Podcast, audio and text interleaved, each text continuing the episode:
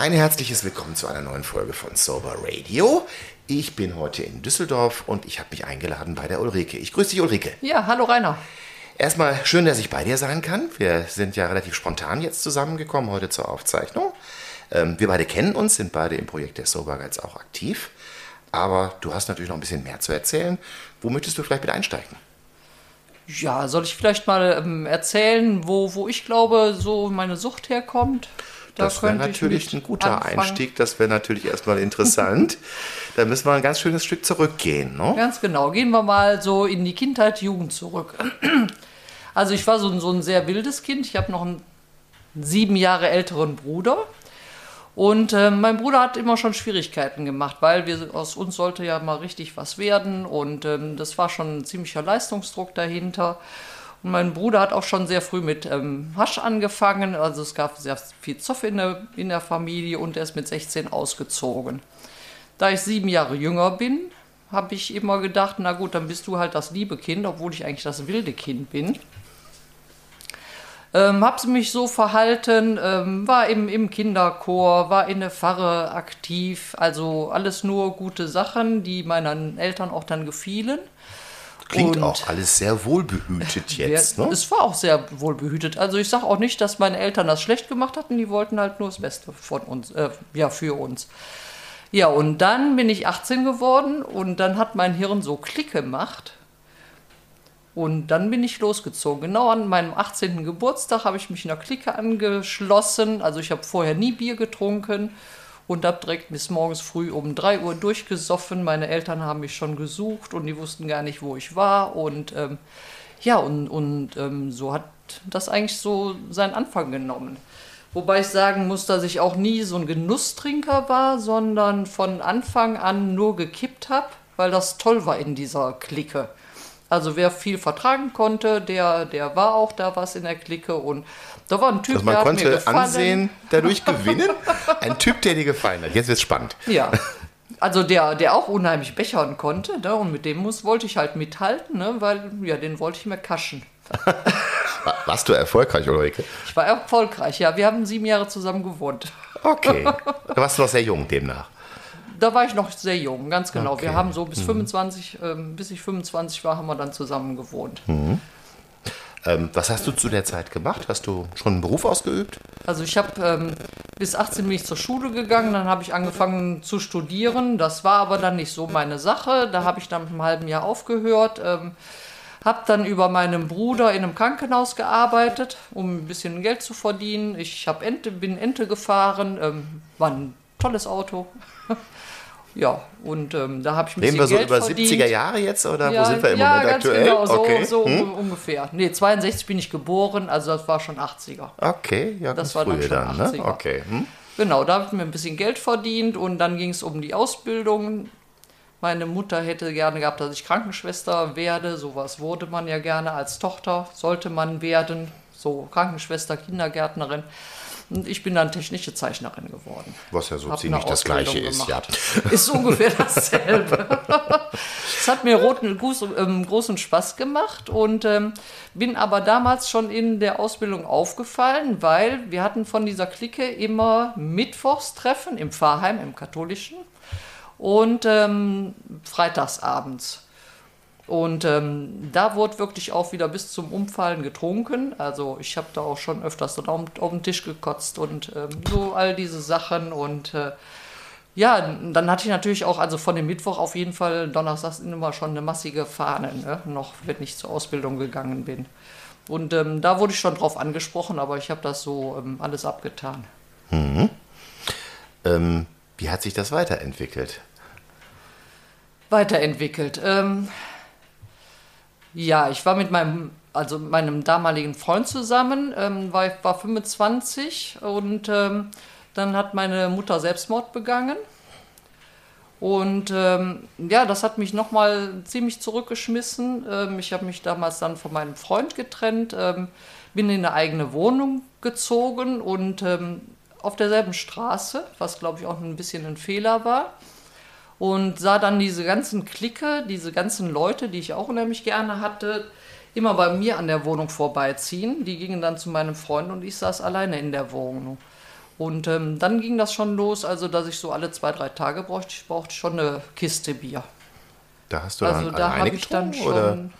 Bitte? hast du die alleine getrunken, dann Die diese Kiste Bier? Also von ja. der Clique sozusagen jetzt gewechselt auf auf dann Und das ist ja eigentlich schon ein Zeichen dafür, Ja. dass das nicht mehr nur zu viel trinken war, sondern das würde wahrscheinlich jetzt jeder Psychologe, jeder Mediziner schon als deutliches Zeichen für Abhängigkeit werten. Ja, ne? das Und das schon mit relativ Fall. jungen Jahren demnach. Hm? Ähm, hast du, das ist ein sehr heikles Thema jetzt, der Selbstmord der Mutter, ähm, dazu vielleicht noch irgendwie etwas dann auch äh, rausbekommen, woran es bei ihr gelegen hat? Oder Also das waren auf jeden Entscheid Fall ähm, Depressionen. Also sie hatte Okay. eine Gehirnoperation. Da war in einer Gehirnhälfte Hälfte war, ähm, zu viel Wasser. Das hat dann auf, aufs Gedächtnis gedrückt. Und das wurde, ähm, das war eigentlich sogar keine schwierige Operation. Das Wasser wurde halt rausgenommen. Ne? Und ähm, was, wo sie Schwierigkeiten hatte, also dass sie auf einmal ohne Haare rumlief und ähm, Also zu ist auch dann, das zu vielleicht. Mhm. verarbeiten, ist dann depressiv geworden und ähm, hat zu Hause schon mehrfach versucht, sich umzubringen, sei es mit einer Föhn in der Badewanne. Und ähm, letztendlich haben wir sie in die Landesklinik hier in Düsseldorf gebracht, ähm, haben den Ärzten gesagt, wie ernst es darum steht um meine Mutter. Die haben uns leider nicht ernst genommen als Kinder.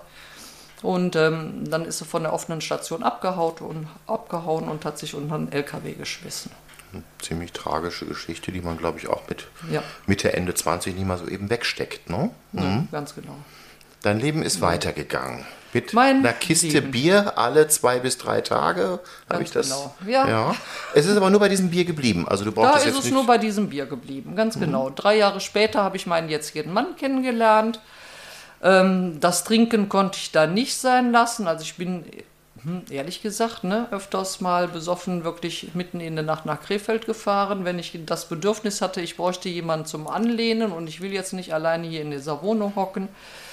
Ähm, da habe ich schon einige Irrfahrten ähm, nach Krefeld gemacht. Der wohnte damals in Krefeld. Und habe eigentlich auch schon da gemerkt, wenn ich unterwegs war, also bei einem Bier blieb es nicht, ne, da musste wirklich immer bis zum Abwinken. Das ist jetzt so, wie du das schilderst, geht mir das so richtig durch Mark und Bein, weil das ruft dann gleich die Erinnerung an die eigenen Erfahrungen äh, wieder in, in ja, so, so auf, die, auf die Tagesordnung. Denn äh, natürlich bereitet einem das ein schlechtes Gewissen. Und auf der anderen Seite, es geht dann ja doch oft gut und fordert einen vielleicht beim nächsten Mal dann sogar noch raus irgendwo, auch dann kann ich ja das Risiko auch noch steigern. Ne? Also die, Ja. die Unvernunft sozusagen noch ein bisschen immer drauflegen halt. Ne? Aus der Beziehung ist trotzdem ganz gut was, was geworden. Ne? Genau. Mit 30 bin ich dann nach Krefeld gezogen. Ja, habe mich da auch erstmal ganz wohl gefühlt und ähm, ja, mit 32 ähm, war ich dann schwanger mit, mit der ersten Tochter. Und dann habe ich aber schon gesagt, nee, wenn ich hier schwanger in Krefeld, da, da weiß ich nicht, habe ich keine Lust drauf. Äh, mein Vater zog aus der elterlichen Wohnung raus und dann habe ich gesagt, komm, lass uns doch nach Düsseldorf ziehen. Weil mein Mann arbeitete auch in Düsseldorf und das haben wir dann auch gemacht. Also den konntest du sozusagen dafür Ja. gewinnen. Den konnte ich dazu gewinnen. Und zu der Zeit konnte ich ehrlich gesagt dann das Bier auch wieder sein lassen während der Okay. Schwangerschaft. Also Schwangerschaft, auch Beziehung nehme ich mal an. Ja. Äh, Ist ja auch ein schöner Lebensabschnitt eigentlich, dann zum ersten Mal so Ja. zur Familie zu wachsen, denke Ja, ich mal. ganz genau. Kann mich da auch übrigens ganz gut daran erinnern, dass das bei, bei mir recht ähnlich war. Das erste Kind kam auf die Welt. Das war immer ein freudiges Ereignis oder häufig, oder äh, wenn, wenn die Bedingungen halt stimmen. Äh, und du bist auch leidenschaftlich gerne Mutter, so viel weiß ich, glaube Ja. ich, von dir. Ne? Ist auch nicht bei einem Kind geblieben, ne? Nein, Ja. das, das war es nicht. Ähm, gut, ähm, ähm, ja, anderthalb Jahre später kam die zweite Tochter auf die Welt und ähm, da muss ich schon sagen, da fiel es mir schwer, während der Schwangerschaft auch aufzuhören. Also eine Flasche Bier abends musste sein, auch manchmal schon mal anderthalb oder so. Und alle haben mich gewarnt, das ist schädlich fürs Kind und ähm, lass es sein. Aber ähm, ich war ja nicht abhängig. Das heißt, du hast durchaus Leute um dich rum gehabt, die auch ein bisschen geguckt haben auf die das, was mich du auch da machst. gewarnt haben, Ja. Mhm. da, da könnte was passieren. Dann kam meine zweite Tochter auf die Welt. Und ähm, ja, da wurde schon gesagt, oh, die hat Fehlbildungen an den Füßen. Das habe ich aber absolut nicht auf den ähm, Alkohol geschoben, weil die Ärzte sagten, doch, das wächst sich schon aus. War das, Nein, das war nicht so. Es hat sich nicht ausgewachsen äh, und deswegen möchte ich auch nochmal eine Warnung, also an alle Frauen, ne? wenn ihr schwanger seid, trinkt nichts. Auch nicht eine Flasche Bier, das ist zu viel. Denk mal, zu der Zeit, als das bei dir eine Rolle gespielt hat, war dieses Thema des fetalen Alkoholsyndroms noch nicht so äh, erkannt und schon gar nicht so in der Öffentlichkeit auch bekannt. Mhm. Es ist immer noch viel zu wenig bekannt. Ja. Wir haben es ja auch hier im Sober Radio schon äh, mhm. gleich zweifach aufgegriffen, aber ich glaube, da müsste auch noch eine ganze Menge irgendwo mhm. getan werden und da sind natürlich deine Worte jetzt auch tatsächlich wirklich nochmal mahnend und warnend. Und das gehört auch hier auf jeden Fall hin natürlich. Ne? Nichtsdestotrotz hast du zwei tolle Töchter, ja. die, glaube ich, auch irgendwie eine ganze Menge mit deiner Geschichte zu tun die haben. Die haben auch. dann auch eine ganze Menge zu tun, ja. ganz genau. Hm. Also wenn man bei dem Alkohol bleiben, es steigerte sich dann ähm, und ähm, wie beide Kinder im Kindergarten waren, das war für mich der Startschuss, auch dann morgens schon zu trinken. Also bis dahin hatte also ich die Bahn war frei. getrunken. Okay. Die Bahn war frei, also das ist jetzt schon ein ziemlich großer Sprung. Ne? Mhm. Da waren die eben drei und vier, ganz genau, da gingen die in den Kindergarten. Und das war halt für mich bahnfrei, morgens schon zu trinken. Ähm, mittags bin ich dann schon mal aufgefallen, weil ich ja noch eine Riesenfahne hatte bei der Kindergärtnerin und ähm, die sagten dann auch, sie verständigen das Jugendamt, aber als ähm, ja, Abhängiger hat man ja so seine Tricks und wenn ich merkte, ich hatte zu eine große Fahne, ähm, dann habe ich einfach die Nachbarin geschickt. Die hat dann die Kinder abgeholt und ähm, somit war ich dann wieder aus dem Schneider raus. Der Einfallsreichtum, der ja, ist dann enorm, das ne? Ist das Wahnsinn. Also ich mhm. habe dann immer irgendjemanden gefunden, mhm. der die Kinder abholte. Das ist ja. dann über die Kindergartenzeit so das gewesen. Das ist dann über die Kindergartenzeit mhm. gewesen, ganz genau. Ja. Zu der Zeit sagte mir dann auch schon eine Mutter, du, ähm, wenn du weiter so trinkst, dann dürfen meine Kinder nicht mehr mit deinen spielen. Das hat mich zum Denken gebracht, aber hat mich dann aber nicht, auch nicht weiter gehindert, okay. genau aufzuhören. Aber was ich immer wieder interessant finde, ist, dass du doch eine ganze Menge von, von Menschen um dich herum gehabt hast, ja. die immer mal ein Warnsignal ausgesprochen ja, haben. Ja, sei es mein Bruder, ganz meine oft Schwägerin. Auch, mh, ganz, ganz genau. oft heißt es ja auch, alle machen die Augen und die Ohren zu. Mhm. Das ist in deinem Falle gar nicht so gewesen, aber letztendlich hat es dich auch zu nicht viel bewegen können. Ne? Dazu brauchte Nein. das dann noch ein bisschen mehr. Ne? Und, da braucht ähm, es ein bisschen mehr. Ja. Ganz genau. Mhm. Na gut, dann äh, irgendwann ist es leider zu Hause aus dem Ruder gelaufen. Mein Mann war mit den Kindern schwimmen. Ich kam dann nach Hause, ich hatte gekocht und fand, ähm, das hatte ich toll gemacht.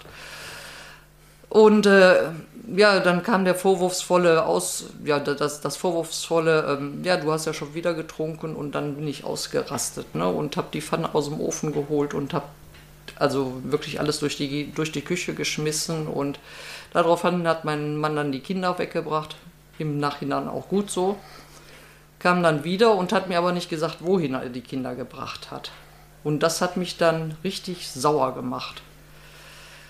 Weil ich wusste nicht, wo die Kinder waren. Und ähm, als Mutter so und, und nicht zu wissen, ne, mhm. wo, wo sind sie hingebracht worden, ähm, habe ich mich in den Heizungskeller an, ähm, eingesperrt und habe gedroht, die Hütte in die Luft zu sprengen, das Haus. Darauf muss man erstmal kommen, ja.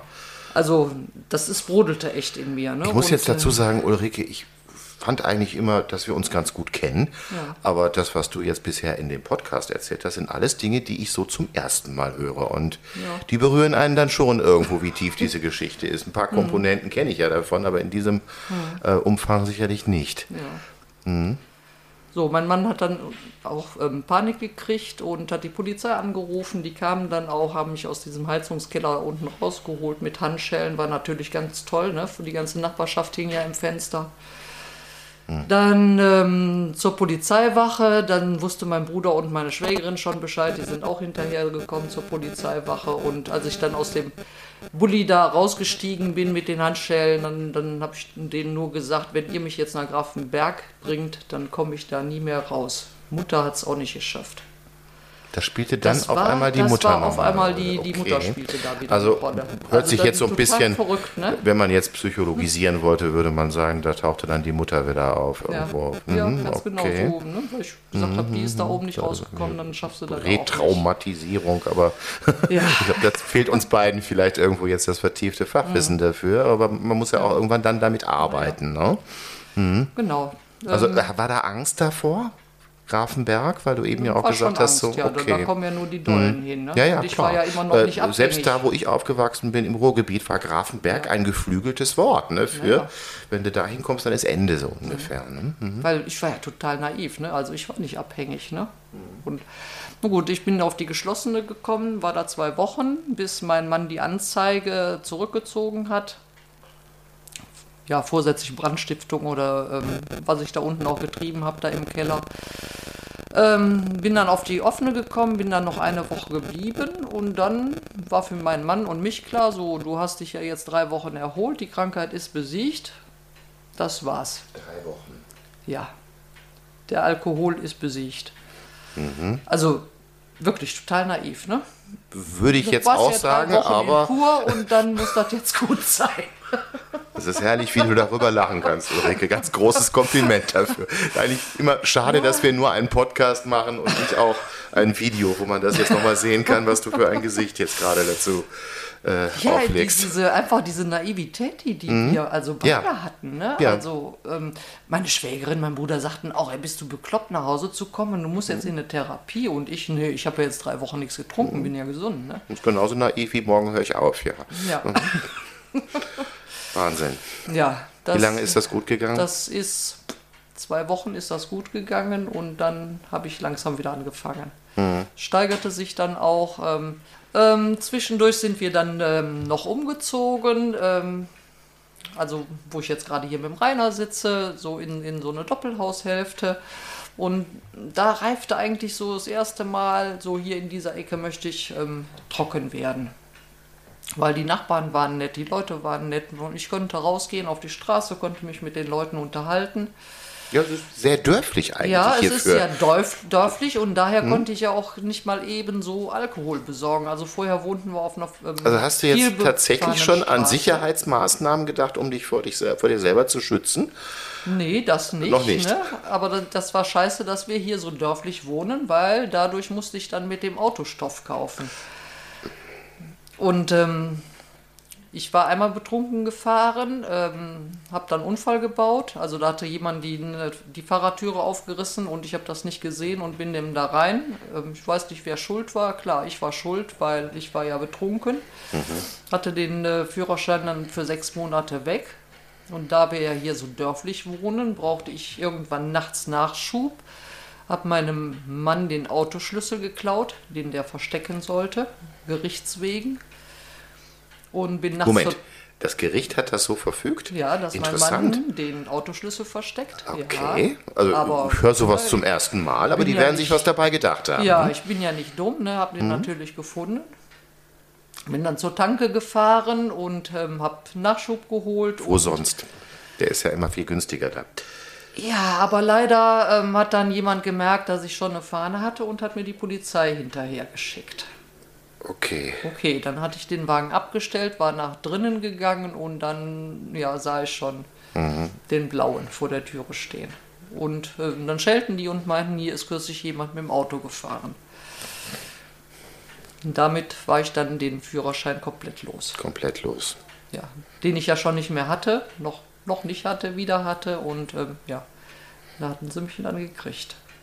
Okay, das ist ein teures Vergnügen bestimmt gewesen. Das war ein teures Vergnügen. Naja, ganz genau. Hast du das als Niederlage empfunden? Das war, war eine Niederlage, aber es hat mich immer noch nicht dazu gebracht, aufzuhören. Erst als ich dann nochmal mit dem Fahrrad einen Unfall hatte und in der Uniklinik gelandet bin, meinen Job verloren habe, ähm, kam so langsam das Umdenken, dass ich gesagt habe, ich muss jetzt los. Unbedingt. Dann bin ich Welche Richtung war das los? Das war nicht mehr die Tanke. Das war nicht mehr die Tanke, sondern in die LVR Düsseldorf. Also da wollte ich dann selber hin. Wir sind dann auch hingefahren, mein Mann und meine Kinder. Das liegt ja auch nett im Grafenberg. Dann sind wir erstmal durch den Grafenberger Wald spaziert. Dann sind wir zur Aufnahme gegangen und da wurde mir dann gesagt halt, ähm, ja, dann müssen Sie aber mindestens eine Woche warten und trinken Sie weiter. Und das war ja für mich sowas von hirnrissig. Wieso soll ich weiter trinken? Ich will jetzt aufhören und sofort. Das ist interessant, wie solche Paradoxien wirken, ne?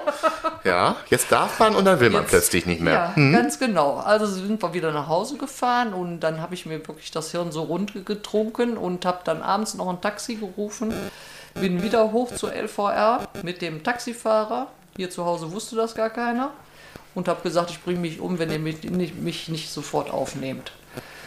Daraufhin kam ich in die 12, also für Selbstmordgefährdete, also eine richtig geschlossene. Gott sei Dank haben die nach drei Tagen gemerkt, dass ich doch nicht so dahin gehöre, weil da habe ich echt schon, schon Muffen gekriegt auf dieser Station. Ne? Die Leute fixiert an den Betten und schrien und ähm, das, das war nicht schön. Mhm. Nach drei Tagen bin ich dann auf die normale geschlossene gekommen, wo die Abhängigen sind und dann in, ja, wieder auf, auf normale Station. Das war jetzt also zunächst mal Entgiftung. Das, war dann Entgiftung, ganz genau. War für deinen Körper wahrscheinlich irgendwo erstmal sehr wohltuend. Das war das loszuwerden. wohltuend. Ja, ich muss Ja. auch sagen, da habe ich mich auch wohl gefühlt. Das, ich habe immer gesagt, also die, die Zeit da oben in der LVR fand ich eigentlich echt klasse. Da habe ich wieder lachen gelernt. Äh, und das kannst du, das kann ich immer nur wieder betonen. Also äh, das ist immer schön anzugucken, aber äh, das ist natürlich eine hochdramatische Geschichte, wie du es jetzt nochmal so zusammengefasst hast. Mhm. Und dann ist diese, also ich sag mal, eine, eine Klinik hat bei dir ein Wohlfühlgefühl ausgelöst. Ja. Ne? Das muss man erstmal nachvollziehen. Ne? Also ich meine, du hast ein schönes Zuhause Ja. äh, mit, mit, mit tollen Menschen um dich rum, mit, mit einem gewissen Wohlstand, in einem tollen Umfeld. Und wo fühlt sich Ulrike in dieser Situation wohl? In einer LVR-Klinik, auf der Entgiftungsstation, unter Menschen, denen es ja auch nicht unbedingt gut geht. Diesen Ja. Punkt muss man erstmal erreichen, aber der scheint ja mit dir ein bisschen was gemacht zu haben. Ne? Das hat was gemacht, genau. Ich habe dann auch jemanden kennengelernt, also eine Frau kennengelernt, tablettenabhängig. Die hat sich auch unheimlich gut mit den Kindern ähm, verstanden. Ja, wir haben viel gespielt, gelacht, ähm, sind viel spazieren gegangen da oben in Grafenberg.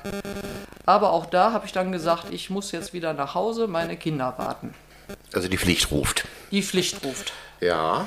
Ganz genau. Ähm, hatte dann von oben von Grafenberg eine Therapeutin kennengelernt, die privat bezahlt werden musste. Ging zu der Zeit auch, ähm, das habe ich dann einmal die Woche gemacht, bin zu ihr gefahren, ähm, hatte noch einen Termin oben in Grafenberg. Ja, und dann ging es erstmal eine ganze Weile gut und dann sagte diese Therapeutin, ich fahre jetzt für zwei Wochen nach Griechenland. Und das war für Ulrike der Startschuss, jetzt kannst du wieder. Also das ist, ne, also wie das Hirn so spielt, das ist echt. Also du hast dich sozusagen an diese Person so eng gebunden Ganz und genau, ne, wenn ja. die die Leine einmal dann, äh, ja ich sag mal, ein bisschen an die Seite gelegt hat, äh, war der Weg wieder Mhm. da war frei. der Weg wieder frei. Ich war auch Okay. Mhm. in der Selbsthilfegruppe schon damals von den Guttemplern. Da hast du schon Ne? teilgenommen. Also ja. ich hatte okay. sozusagen drei Termine, aber wie diese Therapeutin sagte, ne, ich mache jetzt Urlaub, das war für mein Hirn. Ne? Die Trinkpause ist vorbei, du kannst jetzt wieder. Mich erinnert das auch so ein bisschen an, an meine vielen trockenen Phasen, bevor ich eine Therapie gemacht habe, weil ich im Hinterkopf immer wusste, wenn mich mal keiner sieht, wenn ich freie Bahn habe, dann möchte ich mich mal ganz ordentlich betrinken. Immer mit der Naivität, das würde dann beim einen Mal bleiben. Äh, Und es hat ja nie funktioniert. Es wurden dann immer wieder Wochen und Monate daraus mit ganz brutalen Abstürzen. Aber ähm, nur weil eine Therapeutin dann mal Urlaub macht für 14 Tage, das, ist, das zeigt schon, dass du noch weit davon entfernt warst, irgendwo dich mit dauerhaft, dauerhafter Abstinenz irgendwo Ja. einzurichten. Ne? Mhm. Aber ich hatte schon ähm, irgendwann habe ich gesagt, ähm, ich will, also ich hatte schon in, in Grafenberg wieder angerufen und habe gesagt, nee, jetzt will ich aber nicht mehr in die Klinik zurück. Und ich will es schaffen, meine Kinder nach den Sommerferien wieder selbstständig in die Schule zu bringen. Also da, da schwirrte was im Kopf rum und habe dann zu Hause einen kalten Entzug gemacht, was wirklich nicht schön war. Wird ja auch nicht unbedingt zu geraten, muss man dazu sagen. Nein, mit Delirium und allem drum. Also ich habe Okay. gedacht, also das schießt mir wirklich Hattest du Leute Entzug. um dich rum, die auf dich aufgepasst haben? Nein, keinen. Jetzt, keinen. jetzt verschwindet das Lachen fast aus deinem Gesicht. Aber Nein, das, das war wirklich fürchterlich. keine schöne sowas Erinnerung möchte wahrscheinlich, Ich jetzt ne? äh, nicht mehr erleben. Aber und wahrscheinlich also, auch niemandem zu raten, nehme ich möchte an. ich nicht ne? raten. Aber mir hat es geholfen. Also das war so ein Schuss ins Hirn, Okay. dass ich gesagt habe, nee, nie wieder. Das nie Ja, wieder? dann- Das hat. Das nie wieder Das hat dann hat bis, funktioniert. bis heute gereicht. Zwischendurch kam dann noch die Gerichtsverhandlung wegen dem Fahren ohne Führerschein, also besoffen fahren ohne Führerschein. Ja. Hab dann noch dreieinhalb Jahre auf Bewährung bekommen, ein halbes Jahr Fahrradfahrverbot und hatte dann also noch einen Aufpasser. Interessant, wie du den Rechtsrahmen um Sachen ausgeschöpft hast, die ich gar nicht kenne. Also eben auch schon dieses äh, Schlüsselversteckgebot für deinen Gatten und ein Fahrradfahrverbot, alles wegen Alkohol am Steuer. Das eröffnet mir hier völlig neue Kenntnisse sozusagen. Also äh, aber ein heftiges Brett, weil ich sag mal, ich glaube, ähm, so wie, wie, wie du lebst, wie du ähm, mal, geprägt bist äh, und äh, ich sag mal, wo, wie, du aufgewachsen bist, äh, da werden nicht so viele Menschen mit Bewährungsstrafen irgendwo um dich rumgeschwirrt sein. Ne? Also, Aber das Lustige ist, ich wollte ja schon immer Sozialarbeiter werden, ne? so als, als Kind, Jugendliche. Und wie dann mein, mein Bruder dann ausgezogen ist, habe ich dem gesagt, so ich werde da mal Therapeut und so. Und dann sagte der mir, das musst du erstmal alles selber durchmachen, dann kannst du das erst machen. Vielleicht vielleicht war das die Inspirationsquelle, denn mit 40 so die, durchzuziehen. die, genau. die Betonung muss ja hier wirklich auf das Wort alles gelegt werden. Ne? Denn, okay, äh, nicht alles ausprobiert, Ja. was man an, an, Süchten irgendwo durchleben kann. Ähm, aber ich glaube, so die, die Folgen davon, da bist du schon ziemlich äh, weit irgendwo, was deinen Erfahrungshorizont anbetrifft. Und äh, ja, aber dadurch vielleicht auch ein ganz tolles Beispiel, dass man auch, wenn, wenn die Lebenskrise so, so wie bei dir eben aussieht, trotzdem auch einen Weg finden kann. Oder vielleicht den Punkt, wo dann der Wendepunkt äh, einsetzt. Ne? Ähm, hast du noch etwas gemacht in Richtung von Therapie dann im Nein, ich Anschluss? habe gar nichts mehr gemacht an Aber Therapie. du hattest dann schon starke Anbindung wohl an die An, Selbsthilfe, an die ne? Selbsthilfe, ja. ganz genau. Da hatte ich sehr starke Anbindung, ähm, bin Mhm. auch dann schon auf so Wochenendseminaren mitgefahren. Also das hat mir schon einen sehr starken Halt gegeben. Ich sage dazu noch die Therapie, dann noch die Bewährungshelferin über drei Jahre. Ne? Und Mhm. ähm, ne, das, das hat schon, schon richtig gut geholfen, muss ich Okay, sagen. und ähm, diese, diese Gruppe, die du damals gefunden hast, man muss dazu sagen, hier, die Guthändler Mhm. Ja. in Düsseldorf sind ja auch außerordentlich gut aufgestellt Genau, die mit, Ratschläger, mit ja. munteren, ah ja, auch noch anderen Gruppen hier am Ja. Mhm. Ort und viele davon kenne ich ja auch, macht hier eine tolle Arbeit, ihr seid gut vernetzt, ihr macht auch viel im Freizeitbereich und so weiter. Das ist natürlich schön, auch in so einer größeren Gemeinschaft Mhm. Ja. wahrscheinlich eingebunden zu sein, ne? wo viele Menschen auch aktiv sind. Ne? Und das Ganz machst du genau. bis heute. Das mache ich bis heute. Aber es ist- Wo ich jetzt nochmal zurückkomme, die haben mich dann auch dazu gebracht, es gab damals eine Familienfreizeit. Ähm, Abhängige ähm, mit, mit Familien, das wurde mit dem Kreuzbund zusammen gemacht. Und wir haben vier Wochenendseminare mit anderen Familien zusammen gemacht. Und das war sehr wichtig für die Kinder, fand ich, weil da haben die gemerkt, sie sind nicht alleine mit einer abhängigen Mutter. Das, ist heißt, die Kinder ja, haben, haben eine mhm. extra ähm, Therape also eine extra Gruppe gehabt, haben über Sucht gesprochen, die Abhängigen haben extra gesprochen und die Partner. Mhm. Und diese Ergebnisse, also wir hatten alle das gleiche Gesprächsthema und diese Ergebnisse wurden dann zusammengeführt.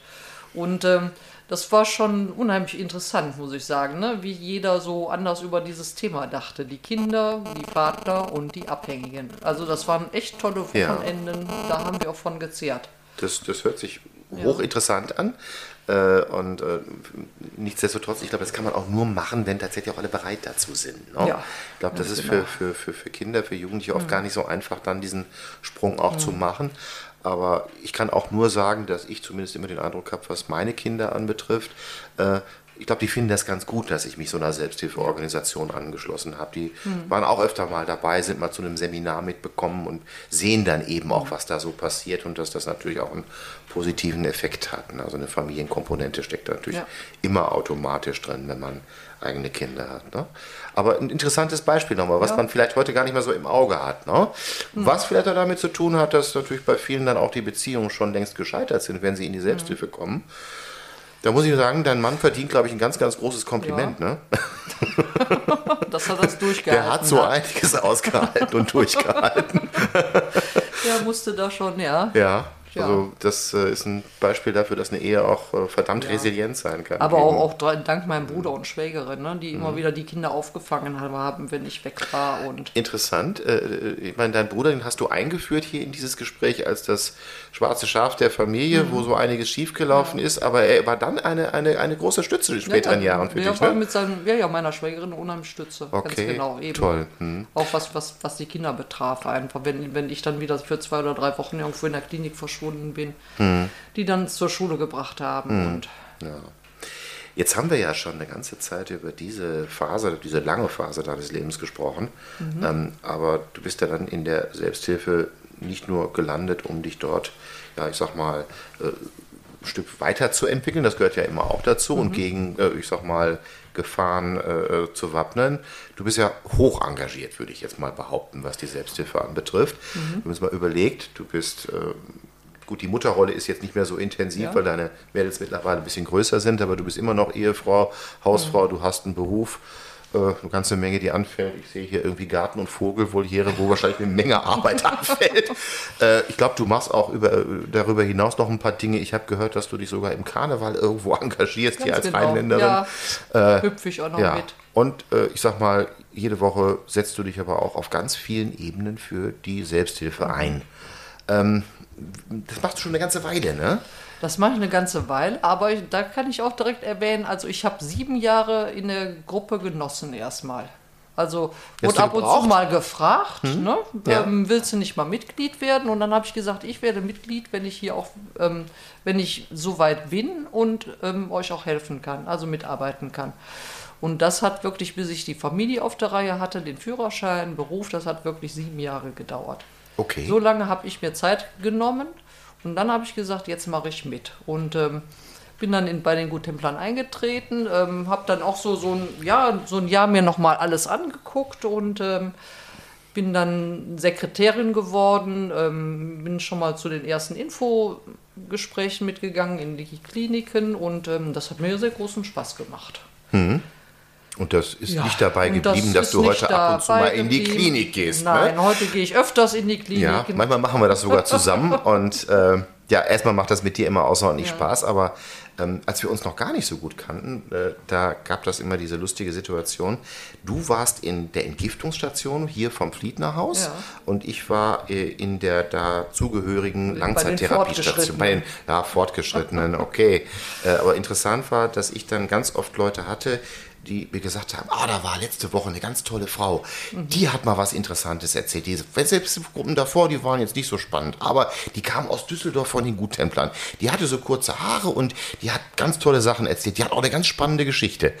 Ähm, das, das war hochinteressant, weil das ist eine Entgiftungsstation. Häufig ist es ja so, dass die Menschen dort noch so ein bisschen, ja, sag mal, sich auch orientieren müssen, oft vielleicht noch ein bisschen auch benommen sind. Also ich habe festgestellt, dass du da wirklich Spuren hinterlässt bei diesen Aufenthalten. Aber ne? denen erzähle ich dann ehrlich gesagt nicht meine Geschichte. Ne? Dann wäre die halbe Stunde oder so, die die gerade da durchhalten können, um. Stell mich dann Ja. Mhm. kurz vor und dann machen wir auch so eine Runde und dann, dann quatschen wir einfach zusammen, ne? was die für Probleme haben. Du lässt den Leuten auch Raum, ne? Das Ich ist, lasse den ist Raum klasse. ganz genau, was ja. sie vorhaben, wie es weitergehen soll und ja. Mhm.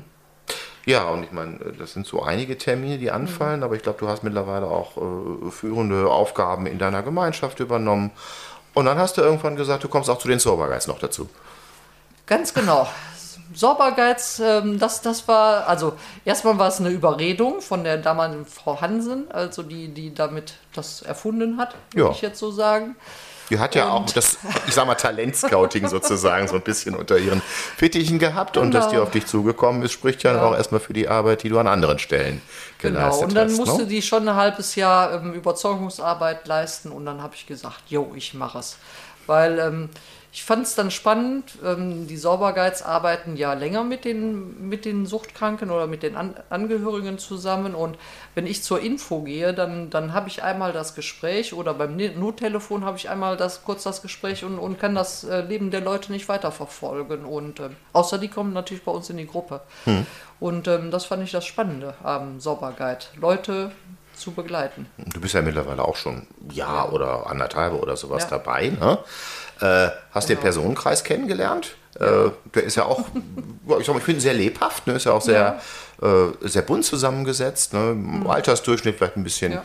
äh, jünger als äh, selbst der für sich an anderen Stellen vielleicht darstellt. Ne? Aber es ist natürlich toll, so ein, so ein wachsendes Mhm. Netzwerk auch zu erleben, finde ich. Ne? Äh, denn ansonsten sind wir ja oft irgendwo lokal mehr Mhm. oder minder fokussiert und das ist jetzt alles ein bisschen anders. Ne? Genau, das, das fand ich jetzt auch beim letzten Saubergeiztreffen unheimlich schön.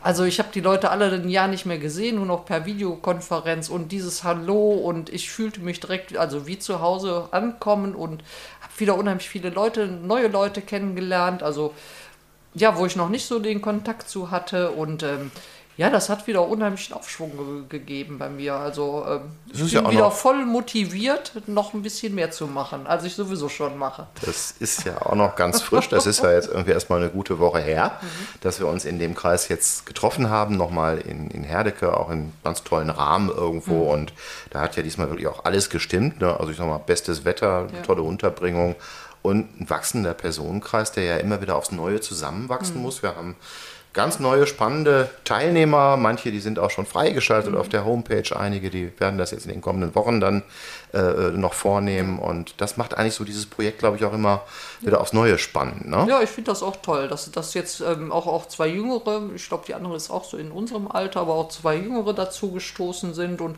ich glaube, die eine macht auch ganz viel im Netz und ähm, das finde ich auch schon wieder so, so unheimlich spannend. Ja, das mit dem Ja. Netz, das ist jetzt auch noch so eine Sache, die mir so äh, eingefallen ist. Ich meine, ähm, ich selber bin auch nicht derjenige, der nun also äh, eine übermäßig große Affinität hat zum Thema soziale Medien. Natürlich, ich nutze hier und da. Ähm, wenn die Selbsthilfe nicht wäre, wie wäre dein Zugang zu solchen Dingen dann? Turnst du auf Facebook rum? Hast du eine Instagram-Seite? Chattest du jeden Tag und Ja, auf, auf Facebook. oder bist du YouTuberin? Nein, auf Facebook bin ich damals gekommen, als meine Kinder sich da anmeldeten. Dann habe ich gedacht, oh, da kannst du ja spionieren, was die da so machen. Ne? Ah, okay. So bin ich auf Facebook gekommen und Instagram kam irgendwann so dazu. Ne? Also du kennst diese Dinge aber ich alle kenne und diese Dinger, ja. gucke aber nur rein. Ja, ab und zu kommt mal ein Bild gepostet oder so, ne? Oder ich schicke mal einen Link weiter, aber ansonsten mache ich da eigentlich wenig. Definitiv muss man aber sagen, dass man in der Selbsthilfe jetzt schon in gerade über die Corona-Zeit natürlich auch Ja. gefordert war, sich technisch ganz anders aufzustellen. Also ich habe wesentlich mehr in solche Mhm. Sachen reingeguckt, aber äh, wer kannte sich früher mit Videokonferenzsystemen aus? Ich hatte die zwar auch schon mal beruflich erlebt, aber ich musste die nie selber einrichten und hatte schon Mhm. Ja. gar nicht irgendwie gleich drei Stück auf meinem Laptop installiert. Mittlerweile sind wir eigentlich ganz gut mit vertraut, ne, was Da die Sachen ja. anbetrifft. WebEx, ne? Zoom. Ja, ne? man, kennt die Blue, alle. Die Big Blue Button. Und, ich finde das, das auch toll. Ich, also treffe mich auch einmal im Monat ähm, mit dem Selbsthilfecafé vom Paritätischen und ich finde das unheimlich spannend, ne? Und, und wie viele Selbsthilfevereine da überhaupt vertreten sind, ne? Und ähm, ja, Ja. es ist ein bärenstarker Austausch Die ist das. machen ja auch ganz tolle Fortbildungsveranstaltungen von, von Ja. dem Selbsthilfecafé, muss ich sagen. Und diese, diese, dieses virtuelle Treffen monatlich ist auch immer eine sehr muntere Sache. ich glaube, es ist ein Muntere ganz, Runde. ganz begrenzter Zeitrahmen. Das geht, glaube ich, irgendwie anderthalb Stunden Ja, oder sowas in der Richtung. genau. Und passiert unheimlich viel. Und das, was du gerade gesagt hast, man lernt sehr, sehr viel über die Landschaft eben auch kennen, wo überall Selbsthilfe aktiv ist, in welchen Bereichen. Mhm. Was ja auch für uns ein Gewinn ist, wo man alles mal hin vermitteln kann. Ne? Also Genau. auch da können wir unser Netzwerk immer nur vergrößern halt. Ne? Mhm. Wie war das bisher mit den Anrufern, die bei dir äh, über die Sober Guides Hotline sozusagen zu dir gekommen sind? Wie war das mit den Erfahrungen? Waren die Menschen irgendwo anders, als du sie sonst irgendwo erlebst oder abholst? Äh, Waren es andere Also. Problemstellungen? Ja. So, die, die von der Klinik aus zu uns sind, die sind also schon ziemlich klar, was, was sie wollen und psychisch nicht mehr so belastet. Also die Anrufe, die ich bis jetzt äh, die letzte Zeit hatte, waren doch sehr viele mit Alkohol, Cannabis ähm, und, und stärkere Drogen, die sehr ähm, psychisch noch, noch ähm, irgendwo sehr labil sind, die sich nicht nach draußen trauen und Dafür ist, sind aber, glaube ich, dann die, die Sober-Guides äh, ziemlich gut. Also wir, ich kann ja dann mit ihnen telefonieren und ihnen einfach zuhören und ja, durchs Zuhören finden die auch dann ihren Weg. Dass sie dann sagen, oh, vielleicht gehe ich dann doch nochmal wieder in eine Klinik. Ne? Und ähm, ja, die trauen sich halt nicht mehr raus unter die, die Menschheit. Ne? Sitzen ihre, in ihrer Wohnung und ähm, da finde ich so ein Gespräch schon ganz gut als Sober-Guide. Ja, und das ist vielleicht jetzt nochmal so ein, so ein Faktor, eben auch Corona hat uns ja, Ja. In der Selbsthilfe doch schon so äh, etwas verändert oder so viel Ja. verändert für uns, äh, dass das äh, Gespräche Hm. auch in ganz andere Richtungen, in ganz andere Tiefe manches Mal so annehmen. Ne? Mhm. Äh, als wenn es dich reichen, du sitzt natürlich auch noch gelegentlich am Nottelefon. Ne? Das ist ja auch noch ein spezielles Arbeiten. Das ist ne? auch nochmal ein spezielles Arbeiten. Ja, da kommen so, also das ist so 24-Stunden-Dienst, Nottelefon, da habe ich dann, ähm, ja, es kommen so 12 bis 15 Anrufe kommen in dieser Zeit. Das- Tagsüber habe ich das ganz gerne. Ab zwei schlafe ich dann lieber, aber auch um drei gehe ich noch ans Telefon. Okay, auch das kann dich nicht aus der Bahn werfen. Das kann ja. ich nicht aus der Bahn werfen. Wie fühlt man sich dann am nächsten Morgen? Ihr macht die, die. Übergabe kommt dann irgendwann Um morgens. 8.30 Uhr ist die, nee, Okay. 7.30 Uhr ist die Übergabe, dann bin ich es wieder quitt. Okay. Aber um 7.30 Uhr habe ich es ja dann auch für den. Hm, Das ist eine ganze Menge, ne, was dann so zu bewältigen ist. Ne? Und äh, ich glaube, da muss man auch nachts dann nochmal versuchen können abzuschalten auch. Ne? Ja, das Also, dauert dann eine ganze Weile. Es sind auch viele Okay. Anrufer, die einfach nicht schlafen können. Okay. Äh, Das Ja. kann ich auch. Also ich glaube, äh, mein gesamtes Schlafregime habe ich ruiniert durch den, den Alkohol. Mhm. Äh, ich würde sagen, Tiefschlafphasen, die waren ja fast, Mhm. fast völlig irgendwo weg. Ne? Komatöses Schlafen oder einen sehr leichten Schlaf. Das ist so dieses Naja. Phänomen, was man, glaube ich, bei Süchten sehr, sehr Genau. häufig Und da ist auch halt, wieder ne? Mhm. die, die Selbsthilfegruppe ganz, ganz ähm, gut, dass ich ja, mich da auch mal mit den Pro Problemen, die, die mich jetzt beschäftigen und Mhm. dass ich mich mit denen aussprechen kann. Ja, das ist auf jeden Fall nochmal ein zusätzlicher Strang von dem, was du machst. Ne? Ähm, ich finde, das ist Ja. unheimlich viel, wie du dich engagierst in der Selbsthilfe. Ich finde das großartig. Äh, vor allem, das ist, glaube ich, so, das hat aber wahrscheinlich vielleicht auch was mit der Routine zu tun, die du mittlerweile dir so angeeignet hast. Du bist dabei eigentlich immer relativ beständig. Also äh, verfällst nicht irgendwo in, in Hektik oder in Phasen, wo man den Eindruck hat, hier ist alles irgendwo zu viel. Doch, das gibt es auch schon mal. Also Mhm. wenn ich ne, einen Sauberdienst hatte abends, dann äh, vielleicht noch eine Infoveranstaltung, dann vielleicht noch Nottelefon anschließend dran und dann noch, noch abends in eine Gruppe muss. Da habe ich dann auch schon mal gesagt, so, ich brauche jetzt mal. eine Woche gut templerfrei. Die nehme ich mir dann auch. Das ist sehr vernünftig, ja. Ich glaube, das ist eine Sache, die man tatsächlich in der Selbsthilfe nicht oft genug sagen kann, dass eine Auszeit ab und zu mal wirklich notwendig ist. Ne? Äh, meine beginnt übrigens morgen. Ich habe morgen Urlaub. Du kommst gerade frisch aus dem Urlaub. Sowas passt auch Ja. bei dir rein. Ne? Finde ich irgendwie auch toll. Du machst dann auch ein paar Dinge außerhalb deiner Das Aktivitäten soweit. Ne? Ja, mal so Kurzurlaube hier und da. Schmeiß mich mal in den Bus jetzt am Donnerstag mit Grafreisen. Also Mhm. nee, das darf ich ja nicht sagen. Ein Reiseunternehmen, das genau, Busreisen ein, ein anbietet. Reiseunternehmen, ganz genau, weil ich die Spree noch nicht kenne, mache da so eine kleine Kanutour auf der Spree und guck, guck mir Cottbus an und ja, ich mache gerne so Städtetouren. Schön auf jeden Fall. Ulrike, wir haben jetzt eine Dreiviertelstunde uns ausgetauscht über, ja, ich sag mal, dein sehr reiches Leben irgendwo auch. Äh, Und ich habe hier eine ganz zufriedene Person eigentlich vor mir sitzen, habe ich den Eindruck. Du strahlst eigentlich was sehr, sehr Positives aus. Und das, das finde ich imponierend, muss ich sagen. Mit dem Paket, was du auch im, im Rücken hast, was du bewältigt hast, da kann ich immer nur den Hut vorziehen äh, eine bemerkenswerte Offenheit hier auch in dem Gespräch. Das waren ja nun wirklich Dinge, die man, äh, ja, ich sag mal, auch erstmal in Worte fassen muss. Ne? Das ist, glaube ich, gar nicht so einfach, äh, hoch reflektiert und äh, jetzt ist mir nochmal deutlich geworden, warum viele Menschen äh, dich auch so schätzen für deine Art in der, in der, in der Selbsthilfe. Ne? Ähm, das kommt ja alles irgendwo zusammen. Das ist ein rundes Paket, was du anbieten kannst. Ähm, und damit natürlich für die Sober Guides ein ganz enormer Gewinn, so jemanden mit diesem Erfahrungsschatz äh, äh, da irgendwo Wenn auch du gesehen an Bord hättest, wie haben, hibbelig ne? ich, ich hier war, ne? Und dann musste ich auch noch vorher zum Zahnarzt, ne? Also erstmal Zahnarzt, was ja schon schlimm ist, und dann kommt auch noch Rainer nach Düsseldorf, ne? Und, und will einen Podcast. Ja, aber mir ich machen. hatte zwei Tage vorher gefragt. Das darfst du mir auch jetzt. Ja. Musst du mir auch anrechnen an der Stelle. Ja. Ne? Genau. Äh, Ulrike, ich würde gerne fragen, ob du zum Abschluss noch etwas, ja, ich sag mal, den Hörern so mit auf den Weg geben möchtest. Das wäre mir noch wichtig. Ich meine, du hast eine Geschichte bewältigt, die man, die auch wieder deutlich machen kann, egal wie tief die Krise ist, man kann sie bewältigen. Man kann sie bewältigen, indem man auch bereit ist, Hilfe anzunehmen. Dein Weg ist genauso individuell wie viele andere auch. So viel Hilfe war es am Ende gar nicht. Selbsthilfe hat eine große Rolle gespielt, aber es ging. Aber es ging. Ja, und vor allem, ähm, also was mir auch wichtig war, wie ich raus war aus der Sucht, mit meiner Familie zusammenzuarbeiten. Vor allem mit meinen Kindern, die ja die ganze Suchtgeschichte mitgemacht haben. Und ähm, dass ich meinen Kindern helfe, diese ganzen Geschichten mit mir, diese ganzen Episoden mit mir zu verarbeiten. Und ähm, das war eigentlich die Hauptarbeit, nachdem ich trocken war. Meine Kinder in, in, die, in die richtige Bahn zu lenken.